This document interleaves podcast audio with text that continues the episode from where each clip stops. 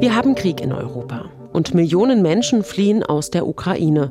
Hunderttausende kommen auch in Deutschland an. Vieles läuft dabei nicht glatt. Wie können wir als Gesellschaft Geflüchtete besser integrieren? Darum geht es heute in Ideenimport, der neue Auslandspodcast der Tagesschau. Alle zwei Wochen suchen wir weltweit nach guten Lösungen für Probleme, die uns alle betreffen. Ich bin Jenny Barke und heute möchte ich euch mitnehmen auf eine Reise in zwei Länder, die spannende Ansätze gefunden haben, um Flüchtlinge und Migranten willkommen zu heißen und ihnen zu helfen. Denn sind wir mal ehrlich, hier in Deutschland, da läuft es gerade noch nicht so optimal. Allein in Berlin sind in den ersten Wochen jeden Tag 10.000 Menschen aus der Ukraine angekommen. Zuerst war die Solidarität riesig. Wir versuchen alles irgendwie, wie wir können, aber wir können es halt einfach nicht professionell. Ne? Irgendwann werden die Freiwilligen keine Kraft mehr haben. Entschuldigung, aber dann kollabiert diese ganze Scheiße hier. Sie brauchen Koordination. Es ist ein Gerücht, dass hier alles von Seiten der Stadt geregelt wird. Die Politik reagierte zu Beginn träge. Die Geflüchteten brauchen jetzt schnell Schul-, Arbeits-, Kitaplätze, Sprachkurse. Die Situation erinnert ein bisschen an 2015. Fast eine Million Menschen aus Syrien kamen damals nach Deutschland und die deutsche Verwaltung kollabierte. Seitdem haben wir viel gelernt, aber viele Fehler wiederholen sich auch. Zum Beispiel, dass die Flüchtlinge auf hohe bürokratische Hürden treffen, lange auf eine Arbeitserlaubnis warten müssen, schwer eine Wohnung finden. Wie praktisch wäre es, die Geflüchteten würden einfach Wohnraum gestellt bekommen?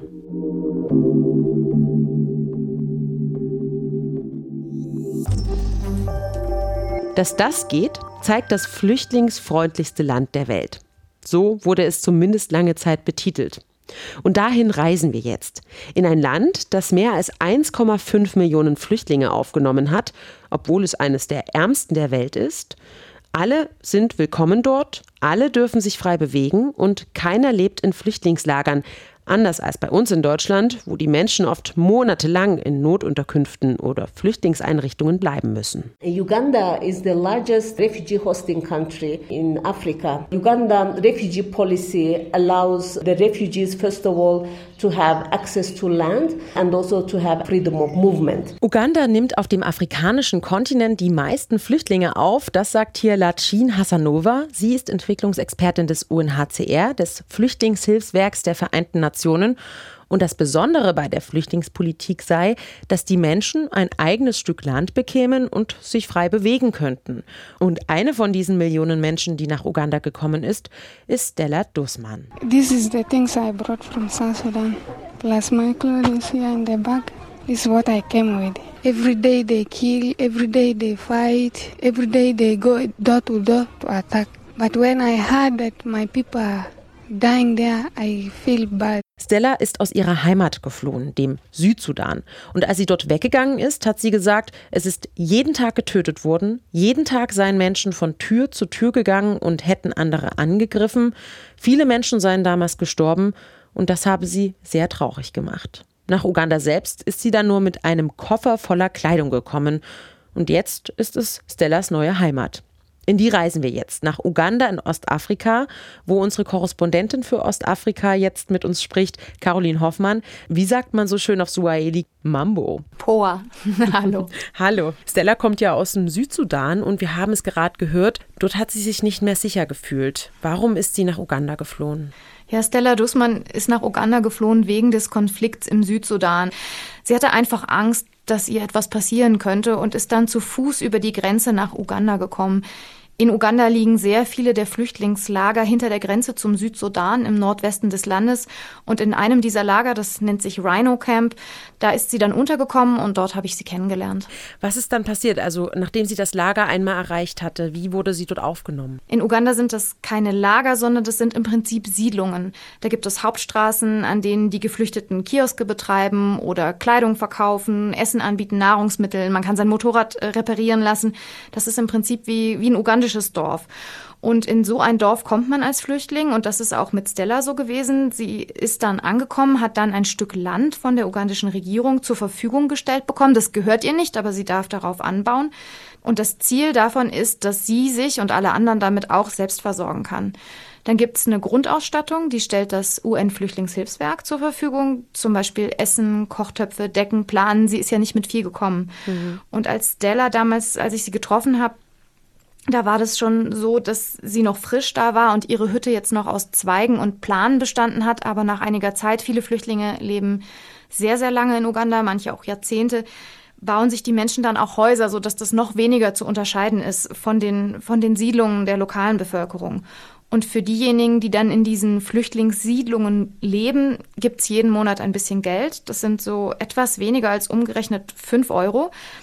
Und das ist zur Unterstützung noch so, um die Grundbedürfnisse ein bisschen abzudecken. Aber am Ende geht es darum, dass Stella Dussmann dann auf diesem Acker ihr sich selbst versorgen kann. Und mhm. sie hat dann direkt neben ihrer Hütte Zwiebeln zum Beispiel angebaut und Kohl. Wenn das jetzt schon seit vielen Jahren ähm, der übliche Weg ist und so viele Menschen einreisen, es gibt ja viele Konflikte drumherum in den Nachbarländern von Uganda. Also blicken wir auf Südsudan, haben wir gerade drüber gesprochen, Burundi, den Kongo.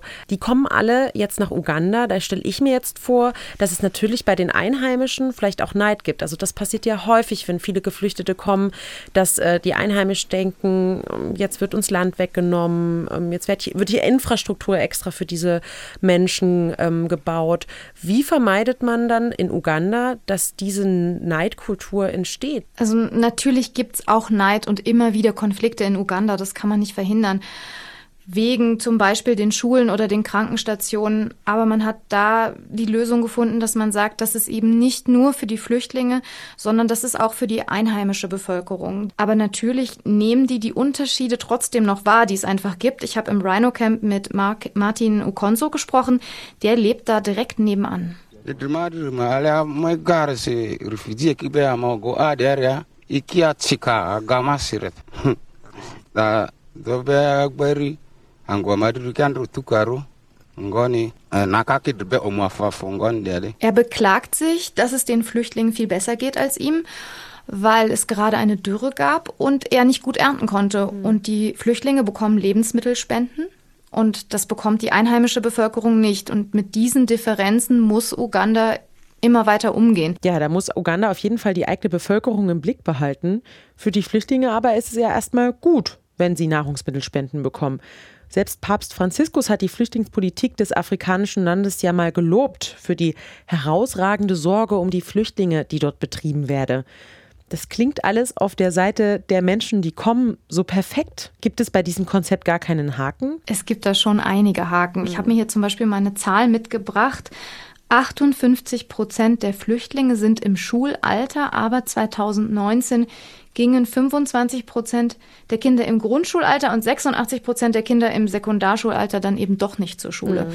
Dann gibt es eben auch sehr viele Flüchtlinge, weil die Konflikte in der Region so lange anhalten, die dann schon wahnsinnig lange da sind und die dann auch eigentlich richtig feststecken. Die können nicht mehr zurück oder wollen es auch nicht wegen der dauerhaften Konflikte.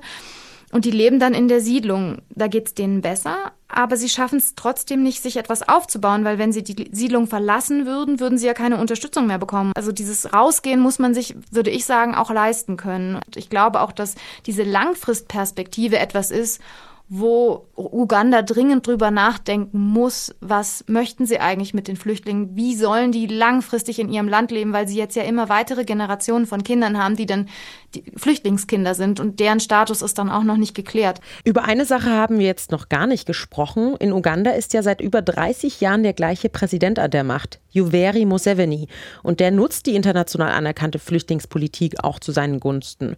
Welche Rolle spielen die Flüchtlinge denn für seine politischen Strategien? Diese Flüchtlingspolitik mit all ihren positiven Seiten, die sie auch hat, wird ganz klar politisch genutzt.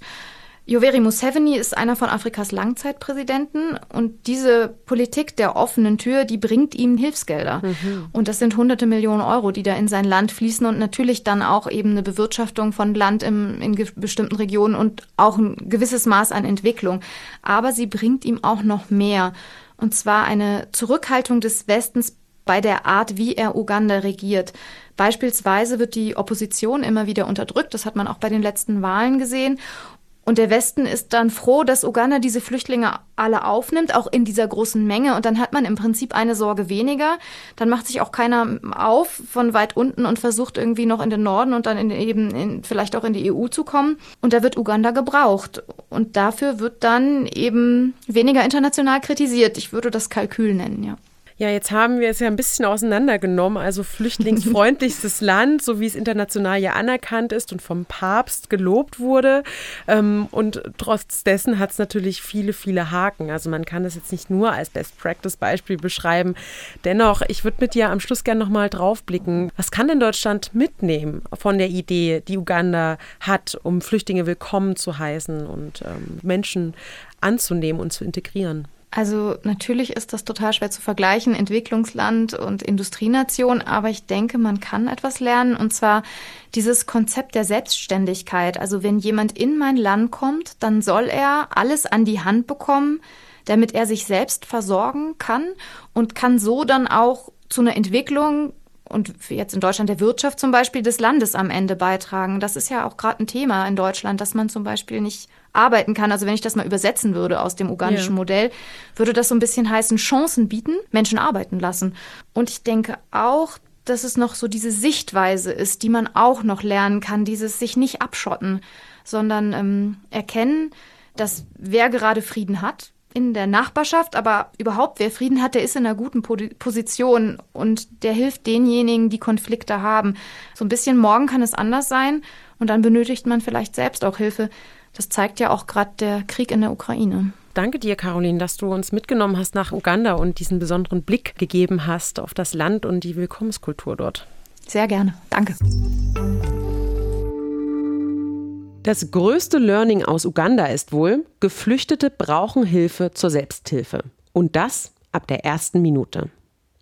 Dass Flüchtlinge wie in Uganda sofort die Möglichkeit bekommen, in ein Land einzureisen und dort direkt einen Alltag aufnehmen zu können, das ist aber leider eher die Ausnahme als der Normalfall. Das zeigen viele Beispiele auf der Welt, bei denen die Menschen teils nicht einmal einreisen dürfen. Aus Venezuela sind in den vergangenen Jahren sechs Millionen Menschen geflohen, viele in die südamerikanischen Nachbarländer wie Kolumbien, Ecuador oder Peru, und die wirken oftmals überfordert. Chile zum Beispiel, wohin viele Venezolaner durch die Wüste Atacama zu Fuß kommen, da versucht die Regierung die unreguläre Migration zu stoppen, indem sie die Menschen mit Bussen abholt und nach Bolivien zurücktransportiert. Und ein Graben in der Wüste soll die Flüchtlinge außerdem aufhalten. Und schon ein Blick ins europäische Ausland reicht, um zu sehen, dass viele Flüchtlinge weder vor noch zurück können. In Griechenland leben viele von ihnen unter furchtbaren Bedingungen, harren teils seit Jahren in Lagern auf den Inseln Lesbos und Samos aus. Und das ist eine humanitäre Katastrophe, die dieser Tage leider oft vergessen wird.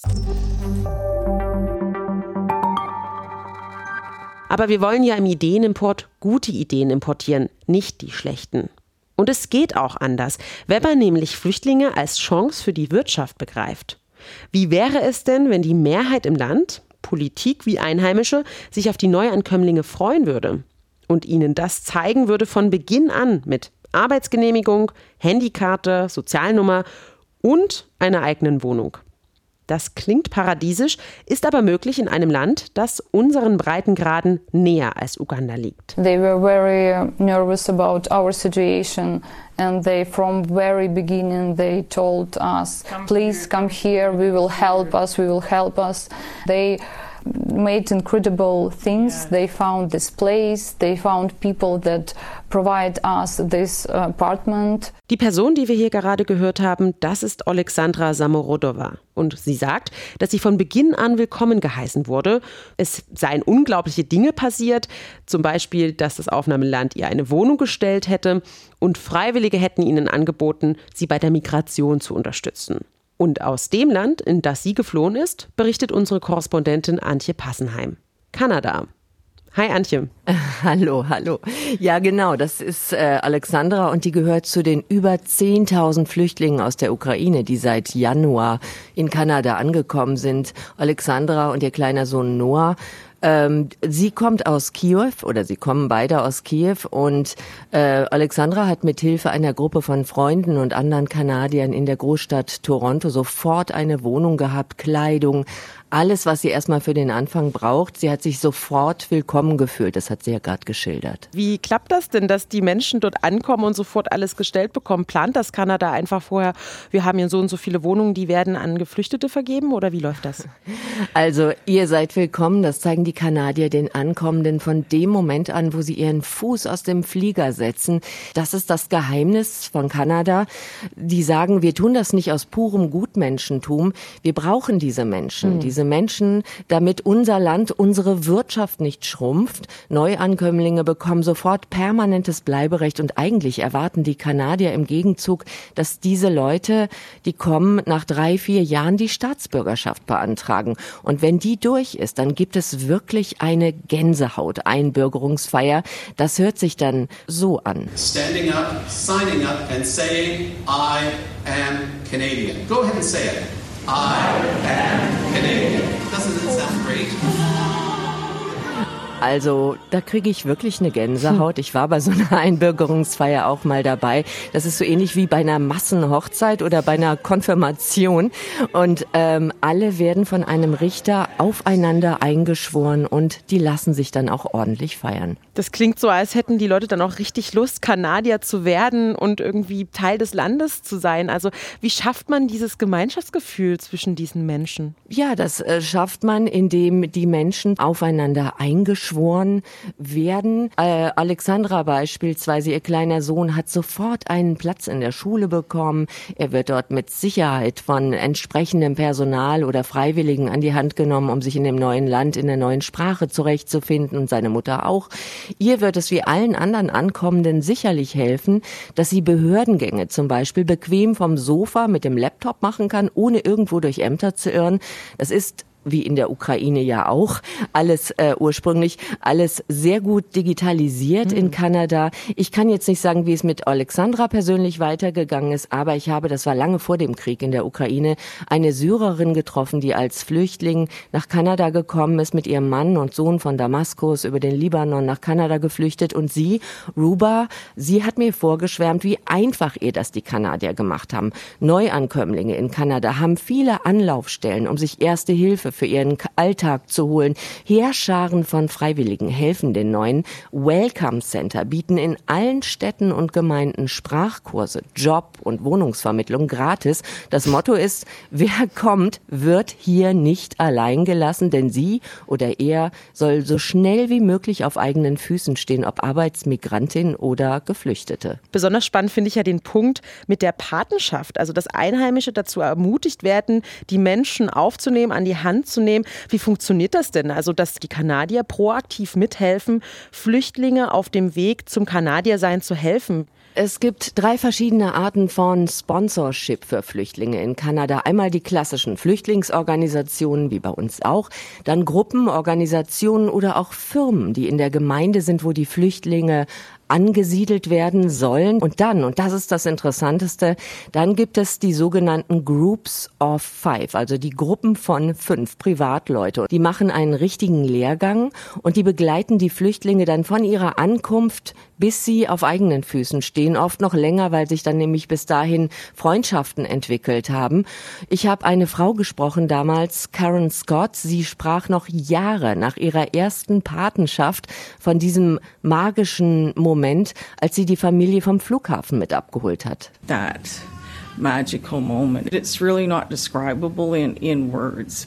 Ja, sie sagte, die, die war ganz gerührt, immer mhm. noch, ist auch immer noch befreundet mit dieser ersten Familie, die sie betreut hat. Sie und vier Freunde hatten sich bei den Behörden für das Sponsoring beworben, auf der Grundlage von Richtlinien, die die Regierung ganz klar vorgibt.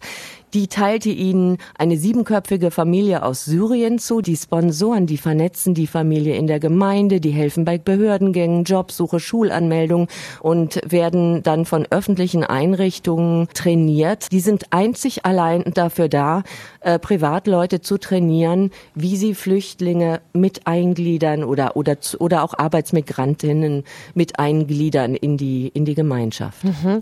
Die Menschen kommen an und bekommen eine Wohnung gestellt. Wie Wie, macht das Kanada? Auch in anderen Bereichen, zum Beispiel im Bildungsbereich. Es müssen ja Schulplätze, Kitaplätze geschaffen werden. Ähm, Stichwort Arbeitsplätze. Viele Menschen in anderen Ländern haben da ja Angst, dass Menschen, die kommen, ihnen etwas wegnehmen. Wir haben das gerade auch in Uganda gehört, dass es da Neid bei den Einheimischen gibt. Wie wird das in Kanada organisiert, dass es diese Ängste nicht gibt oder sie vermieden werden? Eben dadurch, dass die Kanadier von vornherein nicht das Gefühl bekommen, da kommen Fremde, die nehmen uns gleich mhm. alles weg. Das ist gesellschaftlicher Konsens. Wir brauchen die Leute. Es gibt Quoten. Wie viele ArbeitsmigrantInnen nehmen wir auf? Brauchen die in welchen Bereichen? Die Menschen, die zu uns kommen, werden durch ein Punktesystem gescreent. Die passen zu uns. Jedes Jahr nimmt Kanada etwa 30.000 Geflüchtete auf zu den ArbeitsmigrantInnen, die eben nach diesem strengen Punktesystem ausgesiebt werden. Okay. Dieses Punktesystem, das ist auf der einen Seite hart, denn das, das Aussieben haben viele natürlich gut ausgebildete Leute es leichter und andere, die auch gern kommen würden, werden nicht zugelassen. Aber diese Sicherheit, die, äh, die schafft eine Zufriedenheit in der Bevölkerung, die schafft so eine Fremdenangstfreiheit, eine Neidfreiheit vielleicht auch und das schafft eben Toleranz und so eine Hands-on-Stimmung für das ständige Kontingent Kontingent für Flüchtlinge, äh, das ja neben den ArbeitsmigrantInnen auch jedes Jahr festgelegt wird. Mhm. Das klingt alles sehr clever und sehr gut konzipiert. Glaubst du, dass dieses kanadische Konzept auch auf Deutschland bzw. die EU übertragbar ist? Also auf jeden Fall, das denke ich schon. Das ist ein Modell, bedingt natürlich übertragbar, klar. Das ist äh, alles nicht zu vergleichen mit Deutschland, schon geografisch. Da kann sich Kanada viel besser sozusagen in Anführungsstrichen gegen illegale Anf äh, Einwanderer abschotten. Rundherum ist das Meer, von unten die Grenze zu den USA. Da ist es ja auch schwer reinzukommen. Mhm. Also die sind schon sehr sicher und können das schon sehr leicht steuern, leichter als äh, wir das zum Beispiel in Deutschland können. Aber vieles könnte Deutschland übernehmen. Äh, zum Beispiel ein eigenes Einwanderungsministerium etwa. Äh, die Selbstverständlichkeit, mit der Politiker Rinnen durch die ganze Bandbreite einfach äh, vermitteln, das ist kein Opfer, Menschen aufzunehmen, das ist ein Geschenk, das ist etwas, das wir brauchen dringend. Dann die Offenheit der Leute, die Ankunftshilfen, die müssten, die könnten wirklich einfach kopiert werden, die dafür nämlich sorgen, dass es so gut wie keine, keine ethnischen, ja, Viertelsbildungen gibt, dass die Menschen, mhm. die kommen, sich nicht irgendwo, und darauf wird sehr stark geachtet, deshalb auch die Wohnungsvergabe zum Beispiel. Und dann ein ganz ganz wichtiger Punkt, den wir eben ja schon mal angesprochen haben, die einfache Verwaltung, die Digitalisierung. Hm. Da hapert es ja hier in Deutschland noch gewaltig. ja, genau. Und das hatte mir auch eine, eine äh, Frau erzählt, eben diese Syrerin äh, Ruba, mit der ich gesprochen hatte, die hat gesagt, ah, mein ältester Sohn, der wollte nicht nach Kanada, der wollte nach Deutschland. Der ist nach Berlin gegangen, der wollte da studieren.